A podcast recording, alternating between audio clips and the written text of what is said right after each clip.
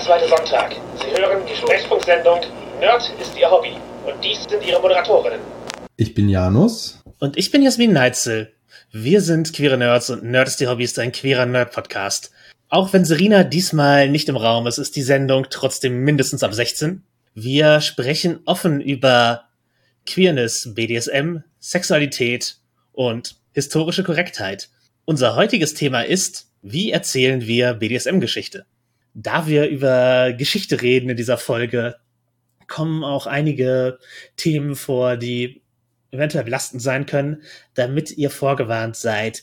Wir sprechen über die Abgrenzung von Gewalt, auch sexueller Gewalt von BDSM und nennen dabei wenig Beispiele, aber wir reden über das Konzept. Wir sprechen außerdem über historische Vorbilder von BDSM und dazu gehören Kolonialismus, Sklaverei und auch Gewalt in einem schulischen Kontext. Und ja, wir werden nicht zu detailliert, aber seid einfach vorbereitet und achtet im Zweifel auf euch selber. Wir sind euch nicht böse, wenn ihr eine Minute nach vorne skippt. Und hey, hi, Janus, ihr habt schon gehört, Serena ist gerade nicht da. Die lässt ihre Cyberware upgraden und ist deswegen gesundheitlich für zumindest diese Woche verhindert. Aber ich habe mir einen Gastmoderator, also zumindest nur einen Gast geholt.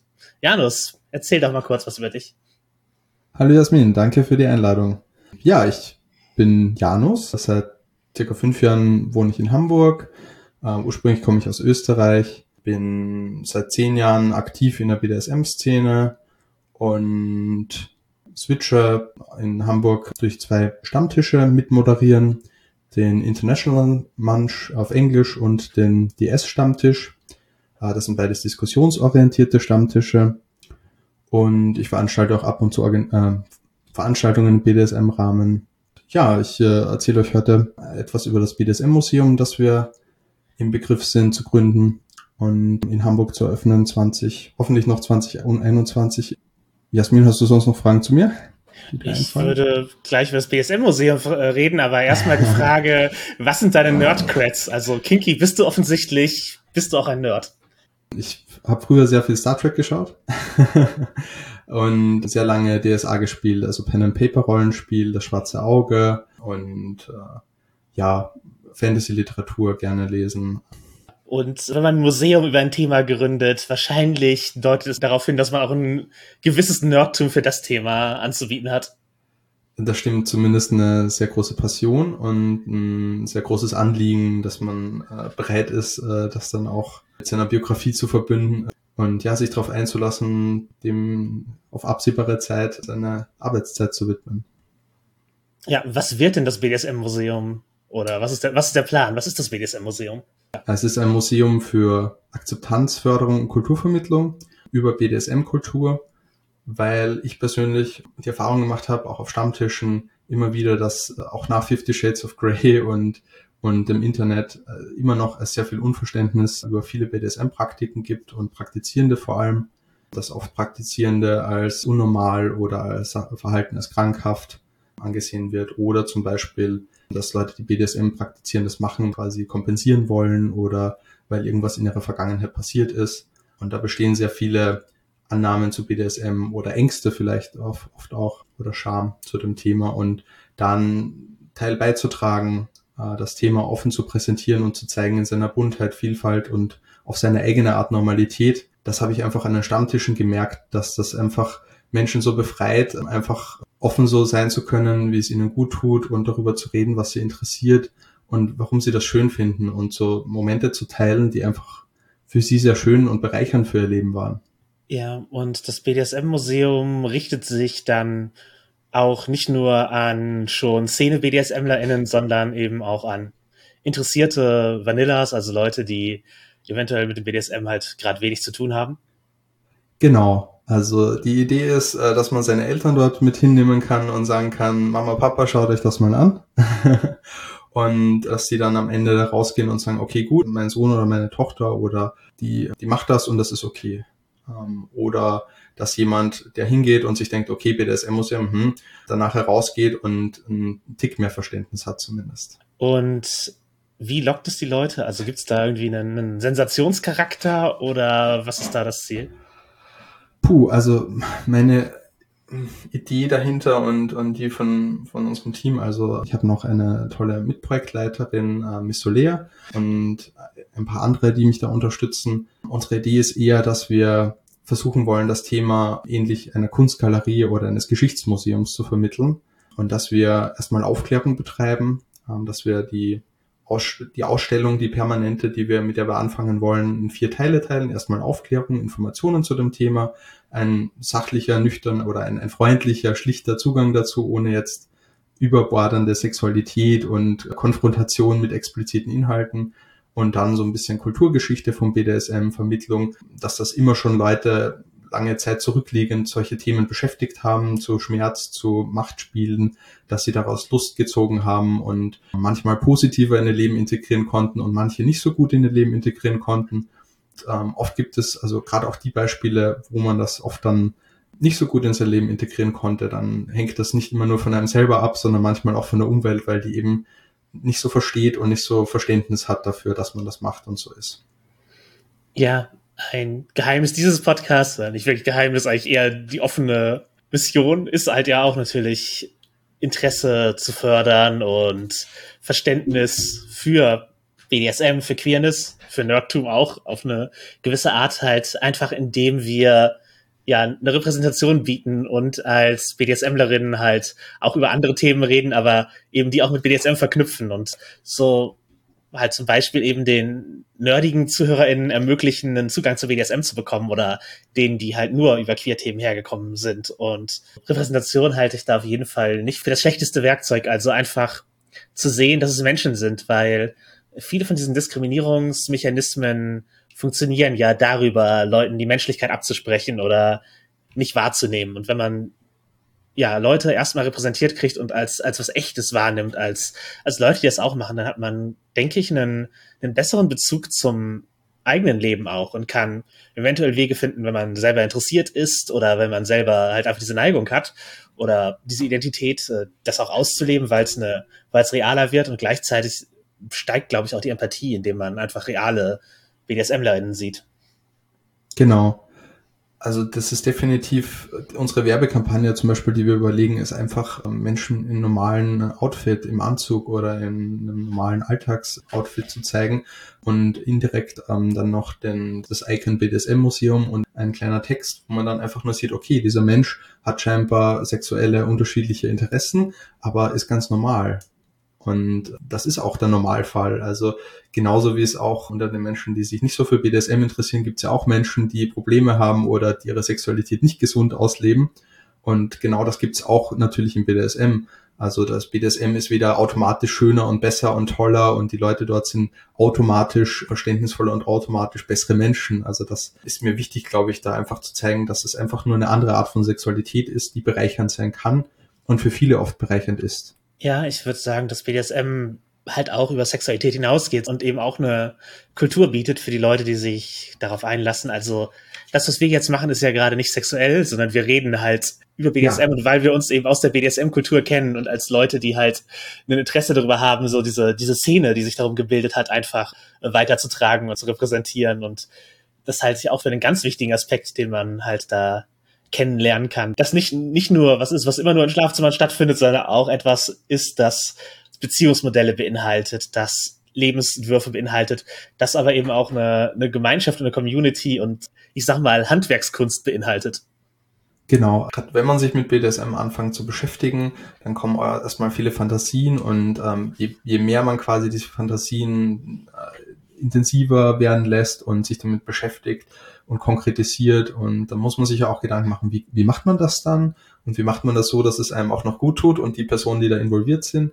Und äh, das ist eigentlich der Großteil der Arbeit oder, oder der Großteil der Beschäftigung mit dem Thema, dass man einfach schaut, wie kann man das schön in sein Leben integrieren ob jetzt sexuell oder nicht, da gebe ich dir vollkommen recht.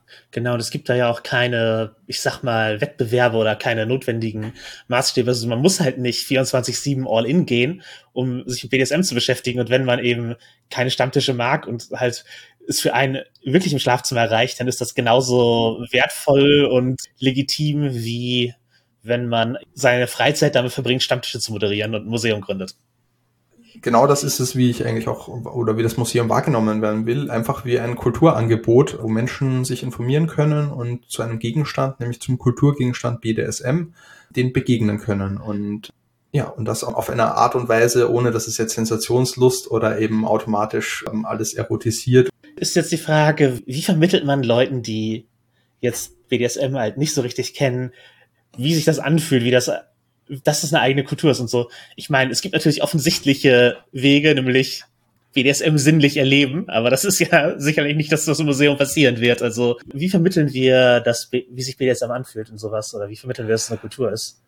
Ich glaube, ein Startpunkt ist, ohne dass das jetzt gleich mit zu starken Bildern und zu starken quasi Reizen arbeitet, ist erstmal vermitteln, wie entwickelt sich die eigene Sexualität generell, ohne dass es jetzt BDSM ist, äh, woher kommen Neigungen, Abneigungen, weil auch Abneigungen sind ein, natürlicher Entwicklungsprozess, der natürlich stark kulturell verwurzelt ist, oft, dass eine Abneigung gegen etwas entsteht oder eine Neigung für etwas. Da hat eine, die Kultur, in der wir leben, eine maßgebliche prägende Rolle.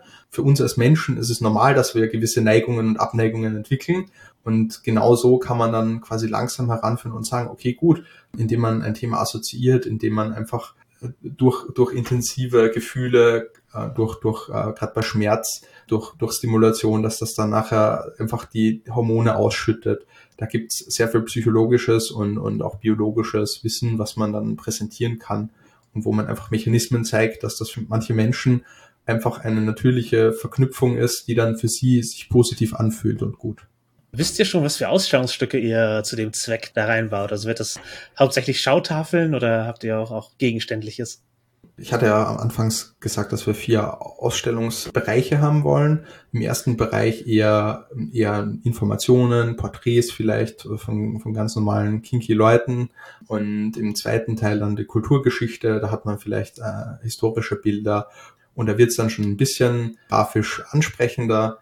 Und dann im dritten Teil geht es dann um das Brot- und Butter-Thema BDSM, da geht es dann um Schmerzen und Macht. Und dieser Zugang wird vor allem im, im dritten Teil hergestellt, indem wir einfach die Menschen zeigen in Szenen, während, während sie gerade große Erfüllung zum Beispiel haben, während man einfach sieht, wie sie das genießen und wie beide Personen in einer, in einer Szene da beide aufgehen und beide glücklich sind. Und ich glaube, gerade durch dieses, wie schön, wie schön diese Momente sind. Ähm, da gibt's manchmal so Momente, die man aufnimmt oder weil ein Fotograf dabei war oder eine Fotografin. Und in diesen Momenten, wenn, da, da habe ich schon einige gesammelt und vor allem die suche ich, wo man so richtig während einer Session, sei das jetzt Shibari oder sei das ein Spanky, wenn man dann das breite Grinsen des unten Spielenden oder der unten Spielenden sieht, ohne dass die Szene automatisch zu provozierend ist. Also das kann dann sukzessive einfach auch BDSM sagen wir mal, äh, bildlicher werden, aber einfach, dass man zeigt, auch ein Bild vor einer Session oder bei der Aftercare und merkt, wie glücklich diese Menschen sind. Und was wäre der, der vierte Teil des Museums?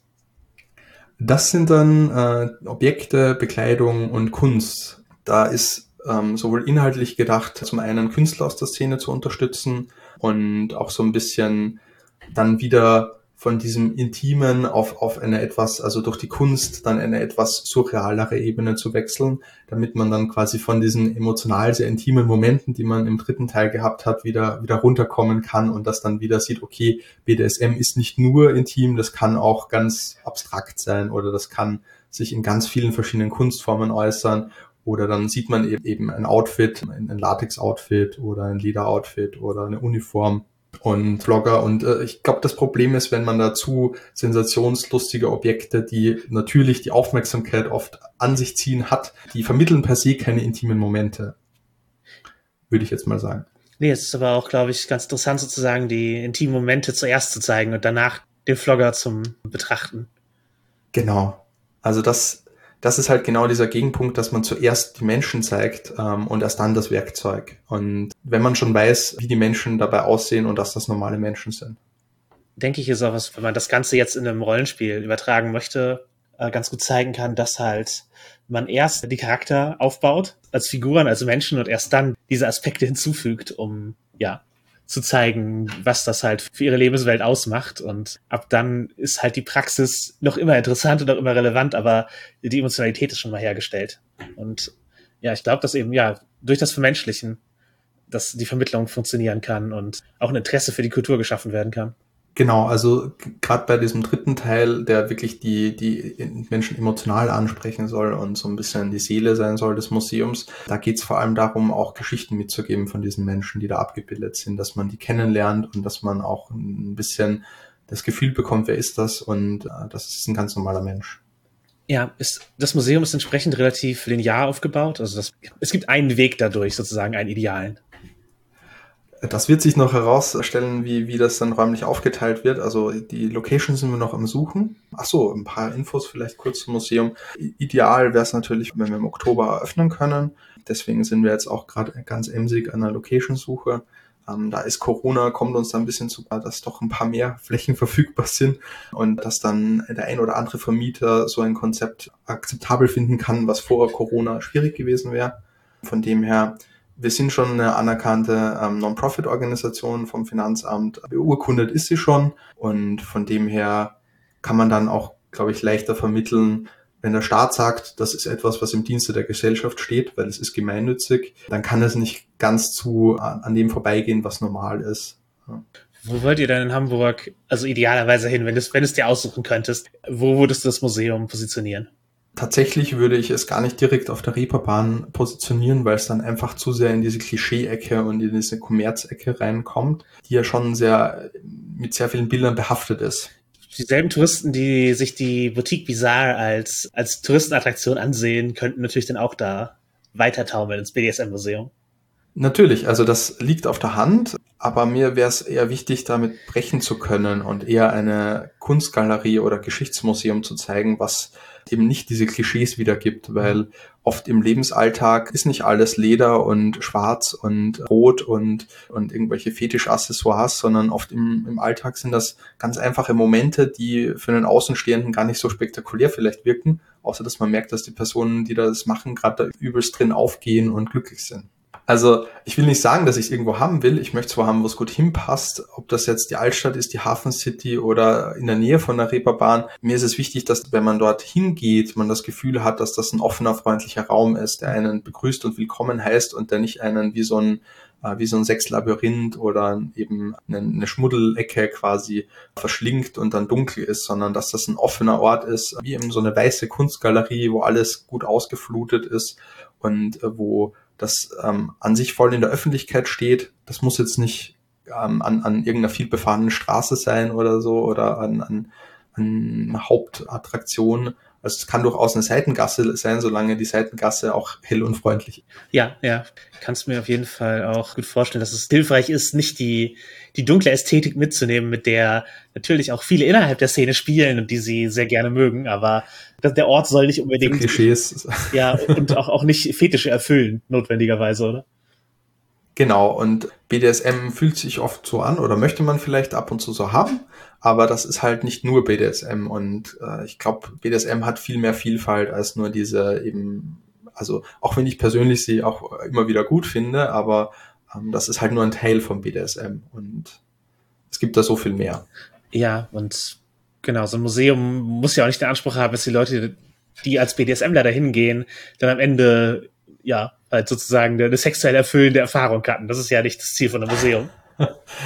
Genau, das ist es nicht. Also ich möchte eher, dass der BDSMler oder die BDSMlerin, wenn die da drinnen war, dann das Gefühl hat, dass das das repräsentiert und dass das, das nicht irgendwelche Stereotype oder Klischees einfach nur weiter transportiert, sondern dass es zeigt, okay, gut, wir zeigen nicht nur eine, eine Art der BDSM-Kultur oder eine Subkultur oder ein, ein, was derzeit vorherrschend ist, sondern wir versuchen möglichst umfassend zu zeigen, dass es ganz vielfältig ist, von ähm, Shibari bis zu mit Fesseln und Ketten und Handschellen und, und Leder und und dann hast du unterschiedliche Schlaginstrumente und dann hast du den Flauschflocker und dann hast du den, den Regenbogenfarbenflocker und also das kann so unterschiedlich sein, aus, persönlich aus meiner eigenen Erfahrung auch, dass ja oft viel zu sehr dieses Domina-Studio-Optik oft oft geboten wird. Das ist halt präsent oft, finde ich, mental, wenn wenn's, wenn Vanillas über BDSM denken. Ja, ich, ich glaube, das, das ruft mich an, Studio ist auf jeden Fall präsent. Das fände ich übrigens wirklich ein interessantes historisches Projekt mal, rauszufinden, was hinter dieser Dr. Müller SM-Werbung steckte und was da sozusagen, was, wie war der Arbeitsalltag, was, weil das ist ja, glaube ich, ein wirklich prägendes Kulturrelikt. Also ruf mich an, hat haben doch alle irgendwie im Ohr. Hm. Also ich denke auch vor allem gerade so Domina Studios und so, das gibt's ja auch vielen anderen Museen. Also im, im Amsterdam, im Prostitutionsmuseum gibt's einen Teil BDSM, wo du auch so ein Domina Studio Teil hast mit Käfig und so, der auch verwendet wurde. Also oder Sexmaschinenmuseum in Prag. Also diese Domina Studio Optik, die kann man sich, glaube ich, kulturell auch erschließen anderswo. Natürlich haben wir zum Beispiel einen Käfig aus, aus Stahl, der nicht ganz so klischeehaft ist. Ist das ist ein Fasskäfig, ein Barrel Cage, ein ziemlich cooler. Aber und, und das Andreaskreuz und den Bock zum Beispiel, den wir haben, der ist, äh, der, der ist schon sehr, sehr klassisch, würde ich sagen. Aber das ist halt, soll halt nur ein Teil ähm, dessen sein, was wir zeigen, mit Betonung auf Teil. Ja, habt ihr denn geplant, da den Sexwork-Aspekt auch irgendwo da, da einzubauen, zu betonen, oder ist das eher was, was am Rande vorkommt? Ich würde sagen, dass Sexwork kommt vor allem in der Kulturgeschichte vor, weil das ja viel in Anspruch genommen wird und nach wie vor noch wird. Wenn, es dann quasi um das Erleben BDSM geht, äh, ich, ich glaube, das ist schwierig, Akzeptanz für BDSM zu vermitteln, wenn man gleich die intimen Momente im Domina-Studio äh, der Menschen zeigt. Also äh, zum Teil ja, aber der Fokus ist, glaube ich, im, im Intimen, in was man zu Hause macht im Bett. Also jetzt nicht nur im Bett vielleicht, aber. Ja, ja, klar. Oder in der Wohnung, auch, auch anderswo bei Events oder so. Aber das, was man macht, ohne dass da jetzt eine finanzielle Gegenleistung ist. Und auch wenn natürlich ein bisschen aufgeklärt wird, dass das einvernehmlich ist, wenn Leute das gegen Geld machen, man persönlich dazu halten kann, was man möchte, aber das sind Menschen, die genauso gut das, das dürfen sollen. Ja, ich halte es auch für, glaube ich, wichtig, das Klischee zu brechen, dass BDSM etwas ist, was man nur gegen Geld macht. Also Mittlerweile genau. ist halt mit Fifty Shades of Grey so ein bisschen aufgebrochener, aber halt, es gibt, glaube ich, viele Leute, die wirklich glauben, ja, BDSM, das, das machen nur Perverse und die müssen jemanden bezahlen, damit er mitmacht. Ja. Und da ist halt dieser ganze Lifestyle-Bereich nochmal echt was anderes. Ja, genau. Und das ist ja auch, also so, so wie ich das irgendwie gefühlt wahrgenommen habe, ist gerade eine der Feminismuskritiken war ja, dass im Endeffekt Männer bei BDSM ihre Fantasie nur auf Frauen überstülpen und sie dazu zwingen, das für sie zu machen und indem sie sie bezahlen oder indem sie sie eben dazu zwingen und dass BDSM ja eigentlich eine Männerfantasie ist und dann den Frauen aufgezwungen wird so. Genau. Und, ähm, da ist sicherlich gibt es genug kulturelle äh, Belege, dass das gemacht wird und dass natürlich die sexuellen Fantasien von denen die Macht haben, dass sie da auch mit Macht versuchen, die natürlich umzusetzen. Sei das jetzt ein Kaiser im, im Römischen Reich, äh, der dann quasi sich auspatchen lässt und, und quasi Petplay macht vor dem Senat. Das kann man sich dann leisten, weil man die Macht hat und dann andere vielleicht dazu sogar zwingt, indirekt das zu machen. Aber das ist nicht unser modernes Verständnis von BDSM und von Einvernehmlichkeit und von ähm, gemeinsam etwas Schönes äh, machen, was, glaube ich, die moderne Sicht ist, was, äh, also da ist dann immer auch die Frage, ist das überhaupt BDSM? Ich, ja, das ist, ist die Frage, oder kann man historische Figuren darin einordnen? Ich, ich denke schon, dass wir auch Leute, die ihre Macht missbräuchlich einsetzen, heutzutage zumindest als Teil der Szene bis zu einem gewissen Grad sehen und uns kritisch damit auseinandersetzen sollten. Also ja, definitiv. Das sind ja halt auch Leute, die eine Gefahr darstellen für uns, nicht nur für unseren Ruf, sondern auch für Leute in der Szene, die mitmachen und so. Aber wenn man jetzt sagt, die gehören nicht dazu, die sind nicht unser Problem, dann, ich glaube, das verkennt es ein bisschen, sondern, weil BDSM ist halt eben, ich, ich sag mal, weder besser noch schlechter als Vanillas. Es ist halt einfach auch eine Szene, ja. in der Menschen sind und die aus einer Gesellschaft dahin kommen mit einer speziellen Neigung und diese Neigung auszuleben gedenken und Leute, die das nicht einvernehmlich tun wollen, oder die halt Grenzen nicht respektieren wollen, gibt es auch im BDSM. Es ist halt, glaube ich, ein bisschen verbreiteter, sich über Konsent Gedanken zu machen und darüber zu sprechen. Und deswegen gibt es einige Sachen, die nicht aus Unwissenheit passieren in der BDSM-Szene oder die weniger aus Unwissenheit passieren.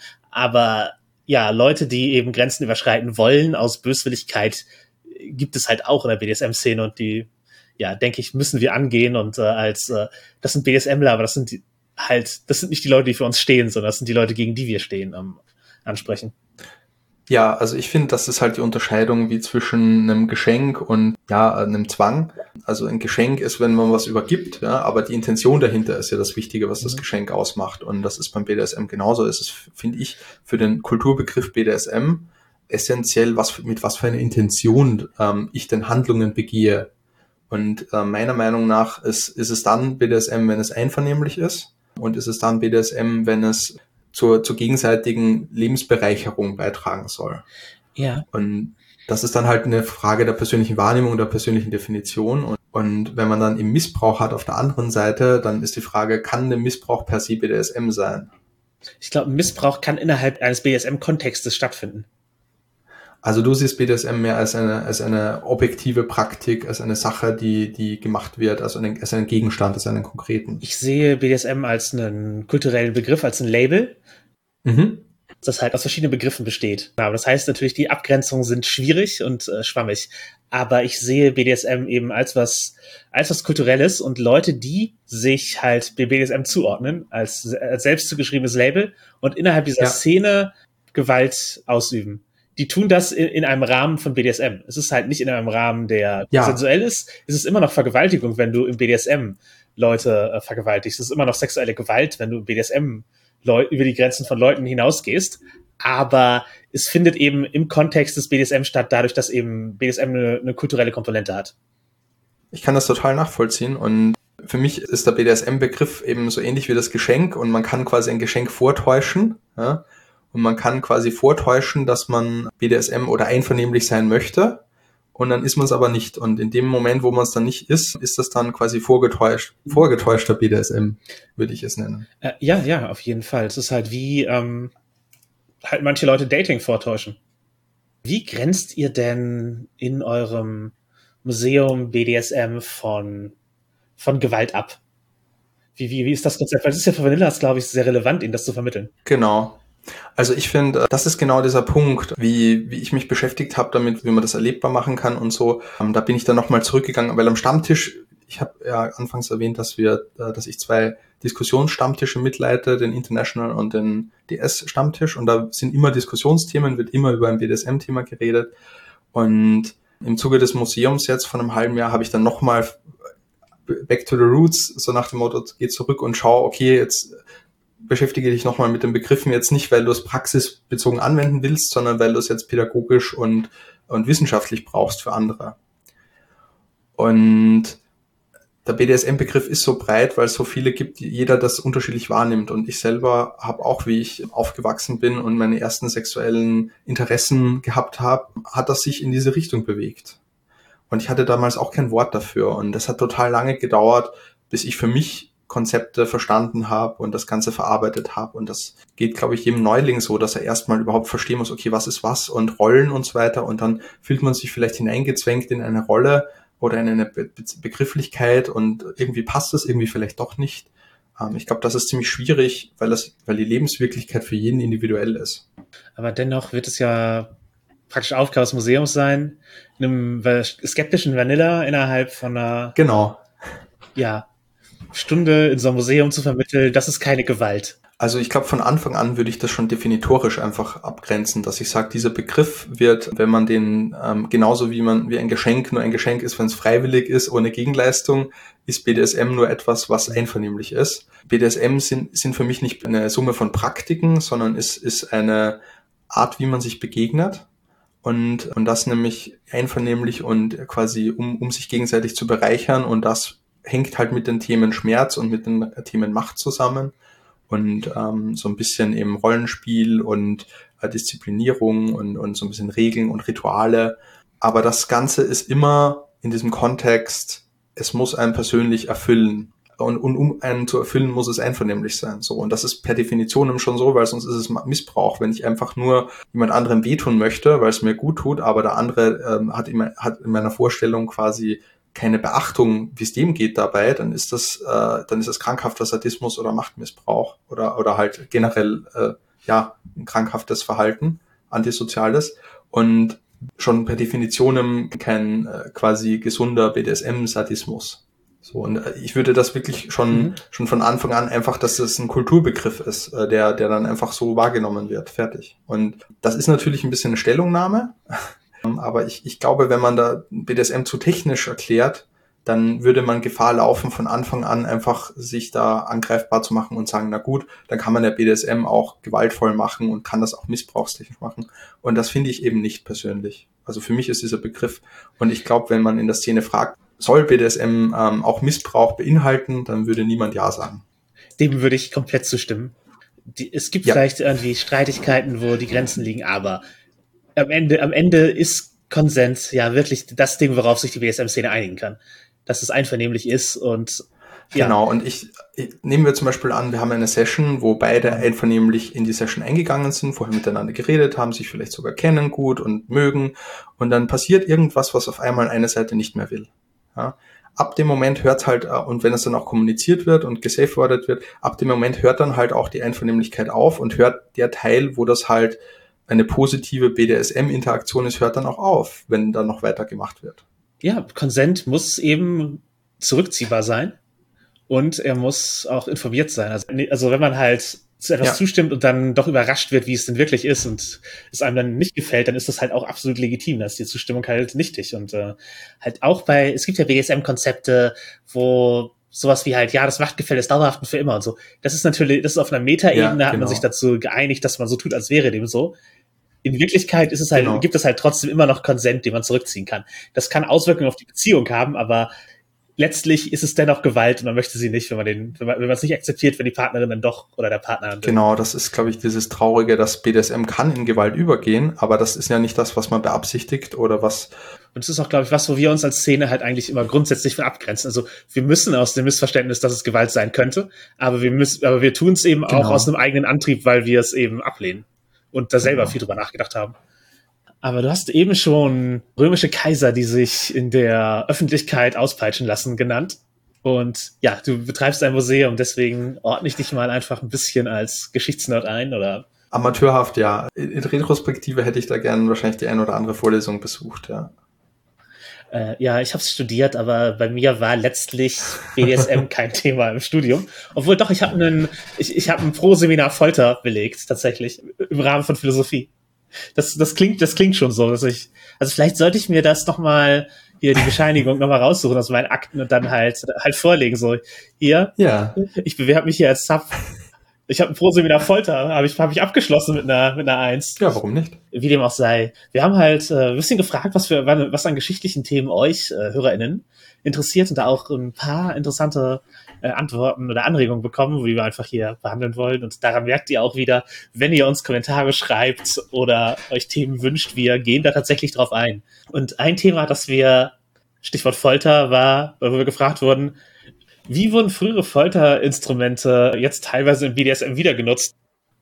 Also mir fällt da spontan vor allem das Andreaskreuz ein, was ja der heilige Andreas als christlicher oder katholischer Heiliger wurde eben äh, weil er von seinem Glauben nicht abfallen wollte, wurde er an, an dieses Kreuz eben geschlagen und das war eben so ein X-Kreuz, was heute das als Andreaskreuz bekannt ist, auch auf Bahnübergängen zu sehen. ja, und äh, der hat äh, dann quasi voller Inbrunst und Freude äh, gelitten für seinen Glauben. Das ist eine religiöse Motivation und das haben sich dann viele als Parallele genommen, aus dem Leiden etwas Positives zu ziehen. Jetzt nicht wegen der Heiligen, aber einfach weil man dieses Bild schon gehabt hat und gekannt hat, denke ich, dann im Mittelalter kam ja auch das Flagellantentum auf, wo man sich dann gekasteilt und gepeitscht hat, um quasi das sündige Fleisch auszutreiben. Ja, und auch Trancezustände zu erreichen. Also es gibt ja mehrere religiöse Riten, die mit demselben Hormonmechanismen arbeiten wie jetzt Masochismus aus Spaß, weil die Hormone werden halt ausgeschüttet durch Schmerzen und die sind dann da und man kommt in so einen, in so einen Trancezustand rein. Genau, und dann gibt's glaube ich, auch historische Belege, die einfach zeigen, dass Menschen das gemacht haben und daraus deutliche Erregungen gezogen haben oder Spaß an sich. Und was dann teilweise nicht so verstanden wurde oder man nachvollziehen konnte oder wo das auch Menschen belegt ist, die ansonsten ein, ein rechtschaffenes Leben gehabt haben zum Beispiel. Genau, das ist diese Märtyrer-Ästhetik und Heiligen-Ästhetik auf jeden Fall. Da spielt Schmerz und ja, ich sag mal, die, die Überhöhung, die positive Darstellung von Schmerzen auf jeden Fall eine Rolle. Also jetzt rein künstlerisch. Und ja, übrigens an das Andreas-Kreuz, keine Angst. Heute werden da Leute nicht mehr dran geschlagen, sondern eher dran gefesselt oder mit so Manschetten festgemacht. Aber die Form kennt man halt. Ich kann mich noch an meinen ersten Urlaub erinnern äh, mit meiner jetzt Frau, äh, mit der ich SM dann quasi er, äh, erkundet habe. Das erste Mal war bei so einem Bahnübergang in Andreaskreuz und dann stand auf der Bahn, äh, Bahnstation war so ein Plakat Andreaskreuz aufgemalt, immer auf der sicheren Seite. Ja. Genau, das ist ja halt sehr emblematisch geworden. Ich glaube halt, die, also vielen Leuten ist Andreas Kreuz eher als so ein kinky Gegenstand bekannt als ein historisches Hinrichtungsgerät. Genau, also ich glaube, die wenigsten Menschen beschäftigen sich heute mit heiligen Geschichten. Das waren damals vielleicht die Superhelden, die ganz wunderbare Geschichten erlebt haben und Superkräfte hatten und die eben vor allem diese Stärke, dieses Leiden und für seinen Glauben leiden oder für seine Überzeugungen und, und dadurch Stärke beweisen. Ich glaube, das hat sich auch sehr stark in, in Männlichkeitsriten und in Maskulinität einfach eingepflanzt oder es ist Teil davon, dass man einfach Stärke zeigen muss, kulturell bedingt ähm, als Mann und, und äh, das auch, indem ein Indianer kennt keinen Schmerz. Ja, also das, das, das Ertragen und so. Wobei ein Indianer kennt keinen Schmerz, halt als ganz, ganz kurzer Nebeneinschub. Das ist halt auch ein rassistisches Klischee, dass eben ja. äh, Menschen, die nicht europäisch sind, tatsächlich ein anderes Schmerzempfinden hätten. Und unter diesen Aussagen leiden heute halt noch tatsächlich indigene Menschen, schwarze Menschen und so, in, die halt in europäisch dominierten Gegenden zum Arzt gehen und dann halt, wo, wo sozusagen die Schmerzen anders eingeschätzt werden, weil man ihnen weniger davon zutraut. Genauso wie halt damit, ich sag mal, ja, so Gewalt innerhalb der Kolonialgeschichte und Sklavereigeschichte und sowas gerechtfertigt wurde. Das nur als Einschub, warum dieser Satz neben der rassistischen Zuschreibung für indigene Bevölkerung und dem Patriarchatsgedanken halt nochmal zusätzlich scheiße ist. Ja, also gerade auch wenn es um die Sklaverei geht, das macht man ja mit einer Intention der Entmenschlichung, weil man einen Sklaven nicht als oder eine Sklavin nicht als Mensch wahrnehmen will, sondern benutzen will. Und durch diese Entmenschlichung dichtet man der ja dann auch an, dass sie eben nicht wie ein Mensch ist oder halt nicht dieselben Gefühle, Sensibilitäten hat und Sachen ja einfach zu ertragen hat oder kann. Also das äh, spielt da sicherlich eine große Rolle, einfach weil man einfach nicht den anderen als genauso Mensch aus Fleisch und Blut mit den gleichen Gefühlen erkennt oder erkennen will. Genau. Also um das durchzuführen, sowas, muss man, glaube ich, auch sozusagen die andere Person entmenschlichen, damit man sowas machen kann und sich noch einreden, man wäre ein, eine gute Person. Ja, genau, damit spielt ja auch das, äh, der, der ganze Rassismus und der ganze äh, Fremdenfeindlichkeit oder wenn man eben oder Völkermord basiert ja darauf, dass man erstmal die andere Kultur oder die anderen, die, die dann nachher misshandelt oder gegen die Verbrechen begangen werden, dass man die erstmal entmenschlicht, indem man Ekel gegenüber denen erzeugt, indem man sagt, das sind eklig, das sind Kakerlaken. Ähm, und über diese Bilder und über diese Assoziationen Emotionen hervorruft bei den Menschen, um eben die Menschlichkeit eben wegzunehmen. Und womit wir wieder bei dem Punkt sind, warum die Vermittlung von Akzeptanz und halt anderen Kulturen so, so wichtig ist, weil wir eben in einer Gesellschaft aufwachsen, die diese Mechanismen halt zum Teil einfach verharmlost verinnerlicht hat. Ja, und, und um das aufzubrechen, muss es einem eben vermittelt werden, man muss sich aktiv damit beschäftigen und. Ja, definitiv. Ja, aber wir waren bei, bei Foltergeräten. Ich würde, wo wir, wo wir schon Sklaverei angesprochen haben und sowas, äh, viele Schlaginstrumente sind ja, wenn man es jetzt wirklich auf halt ja in einem nicht BSM-Kontext betrachtet, auch einfach Foltergeräte. Also das Auspeitschen ist ja eine, das ist ja eine Folter.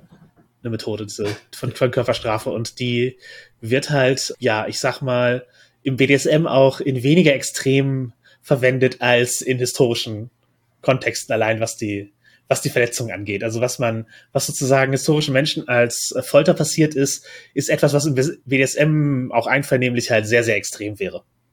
Das wurde halt übernommen aus dem ja, aus, aus dem Kontext von, von Folter halt für, fürs BDSM, weil alles, mit dem man Leute schlagen kann, wurde wahrscheinlich schon im BDSM-Kontext verwendet, würde ich sagen. Also da, ich glaube, ich glaube, da gibt es keine, gibt's keine Ausnahme, dass Leute irgendwas mal nicht verwendet hätten. Ich würde sogar sagen, dass gerade wenn etwas etwas ist, was Angst machen kann oder was assoziiert wird mit viel Schmerz oder mit Gewalt, dann wird es ziemlich häufig dann für BDSM adaptiert, um dort reinszeniert zu werden und oder rekontextualisiert, ähm, dass man durch, durch eben genau das dann quasi einen Zugang findet zu etwas, was einen persönlich beflügelt oder erregt oder eben irgendwie etwas gibt, was, äh, was positiv ist auf eine eigene Art. Äh, ja, genau. Und ja, ich denke, da wäre, dass viele BDSMlerInnen auf jeden Fall auch historisch immer durch ihre Zeitumstände beeinflusst waren. Und das kann eben die Erotisierung von tatsächlich stattfindender Gewalt sein. Also es gibt zum Beispiel aus Akten von Freud eben Berichte, dass Leute von der tatsächlich stattfindenden Sklaverei in den USA und den Berichten darüber, ja, dass sie das erotisiert haben, dass sie das erregend fanden, als Inspiration für ihr, für ihr BDSM genommen haben. Also, dass äh, hier Meister-Sklaven-Ding und das Auspeitschen und diese ganze, diese ganze Methodik, denke ich, ist auf jeden Fall was, was da, was da übernommen wurde.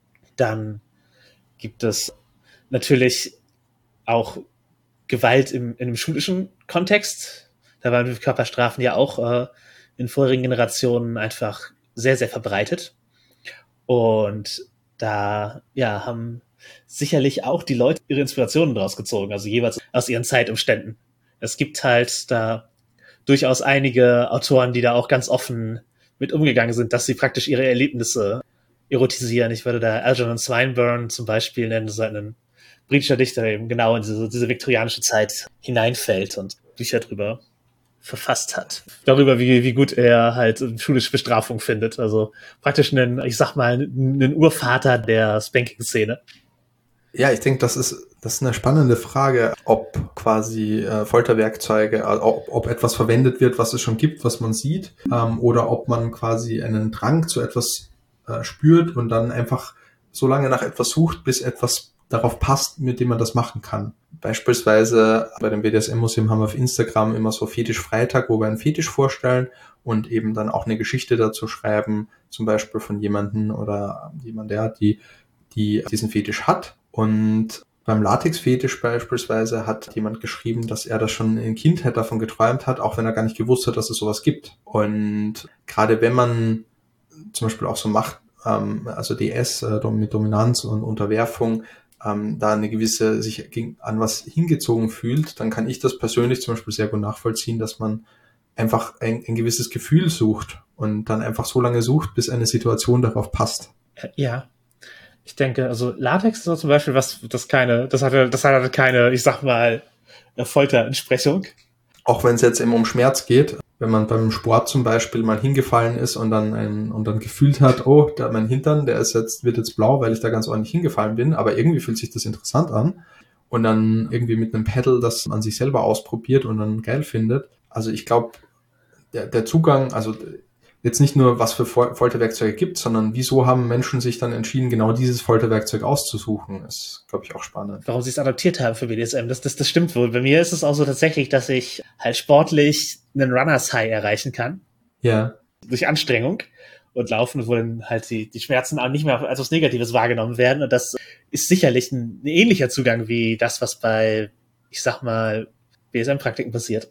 Ja, also ich denke, dass es da nicht einen Ursprung von BDSM-Neigungen gibt, mhm. ähm, dass es da sehr viele Quellen gibt und, und dass da jeder Mensch auch einzigartig ist. Aber es gibt halt ähnliche Elemente und ähnliche, ähnliche Themen, die immer wieder mehrere Leute interessieren und wo es dann halt eine Spanking-Szene gibt oder eine Bondage-Szene oder ähm, also gerade Shibari zum Beispiel, was vor 20, 30 Jahren erst so richtig dann populär geworden ist. Aber was es in Japan halt auch schon vorher gab. Genau. Und im Venus-Museum in Amsterdam habe ich zum Beispiel sehr interessant äh, wahrgenommen, dass es dort auch ähm, eine asiatische Abteilung gab und dort gab es zum Beispiel so kleine Figürchen und Zeichnungen äh, mit Tentakelpornos, die halt mehr als 100 Jahre alt schon sind. Und wo man sich denkt, okay, das, äh, das ist scheinbar ziemlich alt, diese Fantasien in Japan. Ja, auf jeden Fall. Ich denke, es ist alles im Grunde Menschen halt. Also es gibt ja das Flagellantengrab, das sind Etrusker, also noch vor den Römern. Und da ist halt eine, eine Frau, die sich die vorn gebeugt ist und halt von hinten von einem Mann genommen wird, den anderen oral befriedigt und dabei mit einer halt Peitsche geschlagen wird. Und das ist halt, das hat halt jemand in sein Grab reingetan, wahrscheinlich. Also wahrscheinlich hatte der auch ein bisschen BSM-Lifestyle-Annäherung. Das ist halt eine, sozusagen eins der ältesten Kunstwerke, die wir so haben an, an, an Bild und das zeigt eben BDSM. Also gab es halt wirklich schon immer. Ja, weil es äh, also ein Ausdruck äh, menschliches Bedürfnisses ist auf, auf, auf verschiedenste Praktiken, die eben mit Schmerz oder mit Macht oder mit eben Regeln und Einschränkungen und Ritualen zu tun haben, da etwas Positives, eine Erregung oder ein Hochgefühl oder ein, ja, etwas Positives rauszuziehen. Ja, ich würde halt auch sagen, dass aber auch gleichzeitig alles, das für Schmerzen verwendet werden kann, auch zu, ich sag mal, zum Negativen, zu Folter verwendet wurde. Zur Überlastung. Ja, also historisch wahrscheinlich überwiegend zur echten Folter. Gen genau. Und also sowas, sowas wie halt irgendwie Nippelklemmen und so. Also Klemmen gibt's halt, gibt's halt auch schon aus, praktisch schon immer als ein, als ein Foltergeld, weil die halt relativ schnell hergestellt sind mit Ästen und so. Also von fast jedem BDSM-Gegenstand, den wir haben, lässt sich ein Weg zurückziehen zu einem, zu einem, dass das auch als Foltergerät verwendet wurde. Aber ich glaube, dass eben viele Sachen auch gleichzeitig historisch auch schon im, im King-Kontext verwendet wurden. Wobei ja jetzt ein Andreaskreuz als, als Hinrichtungsmethode ließ sich natürlich nicht kinky verwenden als einen Gegenstand, den man Leute festbinden kann. Sicherlich auch schon vergleichsweise früh, weil das einfach eine, eine sinnvolle Position ist, wenn man die Leute erreichen möchte, so. Genau. Also ich habe das Gefühl, dass ja auch kulturell äh, hat sich das ja entwickelt, Foltermethoden oder, oder Folterwerkzeuge und wurde dann adaptiert. Und auch Spieltechniken, ähm, zum Beispiel, wenn man jetzt mit Nadeln spielt oder mit Feuer. Ich habe da mal was gelesen, was ich sehr interessant fand, nämlich dass so nach dem Motto, ja, ich mache jetzt BDSM schon seit 30, 40 Jahren und, und irgendwie seit FitLife oder so, dann sieht man halt Bilder und denkt sich, ach, das ist ja auch nett gerade dadurch, dass man etwas sieht oder darüber nachdenkt, kommt man erst drauf, was geht und was man vielleicht machen könnte. Und dann kann man sich damit beschäftigen, wie man das safe machen kann. Ja, manchmal kriegt man es halt eben auch von Leuten erzählt. Ist es eigentlich auch ein Ziel des BDSM-Museums, dass Leute da reingehen und einen neuen Kink raus? Also würde, würde dich das freuen? Also es ist ein Nebenprodukt, es ist nicht ein Hauptziel. Ja. Also es ist, ich, ich möchte niemanden bekehren und wir wollen nicht das Bild vermitteln, dass BDSM so geil ist, dass das jeder machen muss. Ja, ja, ja, auch wenn, auch wenn ein persönlich, also quasi man, man persönlich damit sehr, sehr positiven Zugang zu dem Thema hat. Ja, ich glaube, es ist wichtig, dass die Menschen da selber entscheiden, wie sie das interpretieren und ob sie das jetzt gut finden und dass wir nicht so sehr aufs Auge drücken, wie geil das doch ist äh, für viele. Also ja, die Menschen dann zeigen, denen es gut tut und wie es ihnen gut tut, aber nicht, dass das irgendwie natürlich ist und jeder so empfinden muss irgendwie. Und ja, ich würde mal als Frage in den Raum stellen, wo wir gerade bei den halt Folter- und Zeitumständen waren. Meinst du, dass Waterboarding als Kink beliebter geworden ist, seit es in Medien war, als eine Foltermethode, die tatsächlich verwendet wurde, gerade aktuell? Also ich glaube, ich würde da nochmal das von vorher da herziehen, dass ich sagen würde, dass ja, wenn etwas aufkommt, was irgendwie dann mit Brutalität oder mit, mit Schmerz und Folter assoziiert wird, dann wird natürlich auch überlegt, ob man das so verwenden kann, dass es in einer BDSM-Session gut ist und schön ist. Schön ist halt immer im Auge des Betrachters. Und bei Waterboarding zum Beispiel, es wird ja weiße Folter genannt, weil es keine Spuren hinterlässt. Und äh, gerade Waterboarding, bin da jetzt kein Experte, aber zumindest von dem, was ich immer so gehört habe, wird es vor allem deswegen verwendet, weil es relativ safe ist, dass die Person nicht wirklich ertrinken kann, aber sich so anfühlt. Also gerade dieses, man hat das Gefühl, man stirbt, aber man wird nicht sterben, es sei denn, man kriegt einen Herzanfall, weil man ein schwaches Herz hat oder so. Dahingehend ist es sicherlich nicht komplett safe, äh, einfach so das zu machen. Wenn man BDSM Session macht, möchte man immer etwas machen, was man kontrollieren kann, wo man weiß, dass, okay, das läuft dann so ab und die Komplikationen können sein und die nicht und, und äh, innerhalb des Rahmens ist es für gewöhnlich safe. Ja, genau. Und manchmal entstehen Dinge halt auch einfach durch Verfügbarkeit. Also ich würde auf den, mal kurz auf den Rohrstock eingehen. Das ist ja eigentlich das, ja. das ikonische Ding für die, für die englische Erziehung, würde ich sagen. Also das ist ja dann, also fast das, der Symbolgegenstand ja, das typische Schulmädchen oder äh, Lehrer-Schüler-Szenario. Genau. Und der ist allerdings halt auch in Europa noch gar nicht so ewig lange verbreitet, weil das ist eine Kolonialware. Rattern wächst halt nicht in Europa ursprünglich und ist halt erst sozusagen über die Kolonisierung ja verbreitet worden und zu einem, zu einem Alltagsgegenstand. Das heißt, es gab halt einfach vorher andere Methoden, mit denen Leute geschlagen wurden in Großbritannien zum Beispiel, waren halt so Birkenruten verbreitet. Und der von mir genannte Algernon Swinburne, der auch als Eton Jensis veröffentlicht hat, weil er halt in Eton äh, ausgebildet wurde, der hat halt sehr diese Birkenruten erotisiert und hat sich mit seiner Cousine enttäuscht darüber ausgetauscht, dass die Birkenruten praktisch in Eton verbannt wurden und durch den, durch den Rohrstock ersetzt und das sozusagen das dem, also seine Fantasie bericht hauptsächlich, aber hat das ja verklausuliert, das würde dem Ruf der Schule schaden und so. Also da hat einfach so, also sozusagen dieses Bild von englischer Erziehung hat sich verändert, weil eine neue Kolonialware reingekommen ist und die dann eben als das, das neue Erziehungsgerät sich durchgesetzt hat. Ja, also äh, Globalisierung verändert auch die Szene. Ja, und der Zugang zu, zu Rohrstöcken hat sich natürlich auch äh, jeweils mit den Leuten, die, die den Zugang zu, zu den Kolonialwaren haben, ja, überschnitten. Das heißt, ja, in Deutschland hatte man auch Zugang handelsmäßig und hat dann Rohrstöcke verwendet, die halt Großbritannien hatte, hatte ihn aber halt hauptsächlich England, während im schottischen Hinterland halt Rohrstöcke nicht unbedingt angekommen sind und deswegen war da die Torse verbreiteter. Das ist halt so ein, so ein Lederriemen, der so einen Spalt drin hat. Das ist praktisch zwei Lederriemen, die auseinanderklaffen und da gab es halt natürlich als englische Kolonie in den USA natürlichen Zugang zu, zu Rohrstöcken und sowas. Aber nachdem eben die, der, der Handel zum Empire abgebrochen ist mit den USA und sie nicht zum Commonwealth gehörten, war die Verbreitung von, von Rohrstöcken halt gesunken. Also sie ist, die, die war hatte halt einen, ist halt viel geringer gewesen, halt vielleicht was die, was irgendwelche Elite-Leute sich leisten konnten, aber die durchschnittliche amerikanische Dorfschule hat halt ein Paddel gehabt, weil das kannst du aus Holz bauen. Die hatten Holz, hatten halt Holz im Überfluss, also so harte Hölzer. Und deswegen ist halt, das Paddle ist halt ein, ein, ein amerikanisches äh, Schlaggerät, das sich halt sozusagen aus dem Mangel an Rohrstock entwickelt hat. Ja, ich denke, die, der Kochlöffel und die Wäscheklammern, das ist halt einfach aus dem Haushalt praktisch ja. schnell verwendbar und unauffällig. Und äh, sowas wurde halt verwendet, es sei denn, man möchte bewusst, glaube ich, etwas inszenieren. Ja. Also beispielsweise bei Peitschen, da möchte man ja bewusst ein, ein Machtverhältnis oder ein, eine Demütigung oder ein Rollenbild damit transportieren, der Meister oder die, die Herrin und, und äh, der Sklave oder die Sklavin oder der Diener oder direkt der Hund, so nach dem Motto, weil wenn das eine Bullenpeitsche ist, mit der man quasi Hunde gepeitscht hat, dass damit ja auch ähm, ein gewisses Bild transportiert wird, so nach dem Motto, ich verwende jetzt nicht einfach nur einen Kochlöffel, ich verwende jetzt hier eben ein, eine Reitgerte zum Beispiel, weil ich halt quasi hier die, die noble Reiterin bin. Ja, das hat auf jeden Fall alles eine eigene Ästhetik und diese ganzen Schuldinge haben halt, die haben halt auch eine Ästhetik, die da, die da mitgenommen wird.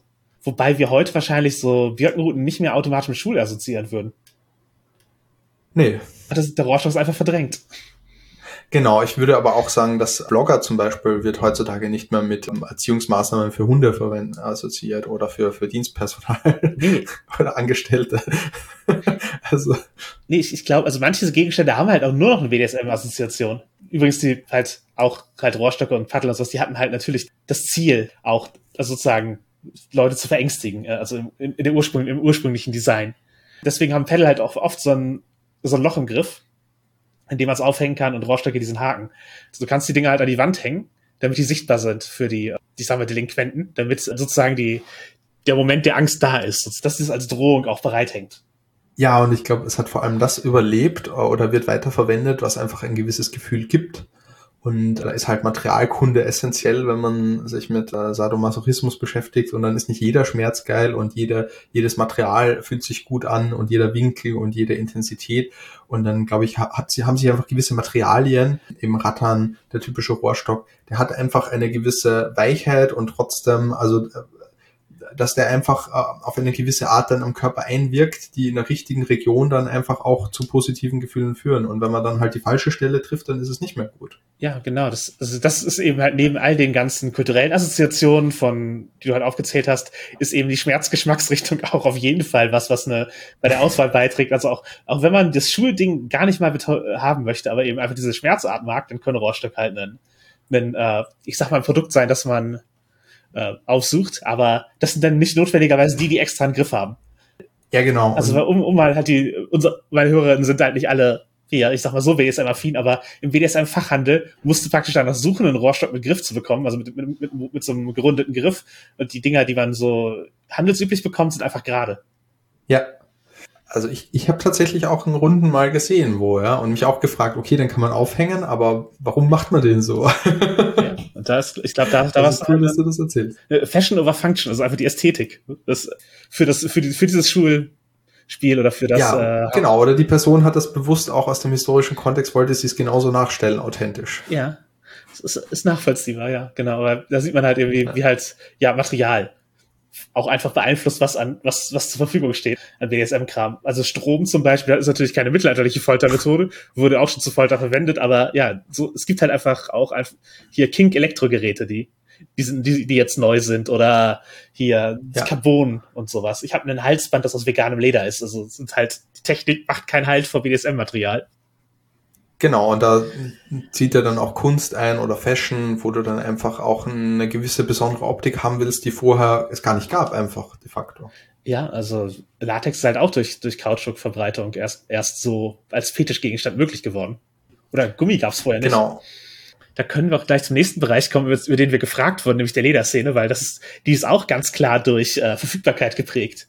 Also die, die Leather Culture ist halt eine, eine ursprünglich homosexuelle Subkultur, die halt starke BDSM-Anteile hatte und die halt sich dadurch ausgezeichnet haben, dass sie halt viel Leder getragen haben. Also na, der Name schon. Und Leder war halt ursprünglich super selten und was Besonderes, also halt richtige Lederkleidung musste man teuer erwerben und sich anfertigen lassen, konnte man halt vor dem Zweiten Weltkrieg nicht einfach im Laden kaufen. Und das war halt eine, praktisch auch ein Statussymbol für Tops Leder zu tragen damals. Und dann hat nach dem Zweiten Weltkrieg eine große Verfügbarkeit stattgefunden von Leder, weil ja, halt die ganzen Lederjacken und so sind, sind halt in den Handel gekommen als, als Kriegsüberbleibsel. Das konnte man einfach kaufen. Dann haben halt Biker angefangen, Leder zu tragen, aber es hat auch die Schwulenszene und die, ich sag mal, die Kinky, die BDSM-affine Schwulenszene angefangen, äh, Leder zu tragen und sich, und sich auszutauschen und es als, als Erkennungszeichen füreinander äh, entwickelt und dann, genau, da ist halt praktisch eine eigene, eine eigene Kultur drum gewachsen, um, die, um dieses Erkennungszeichen.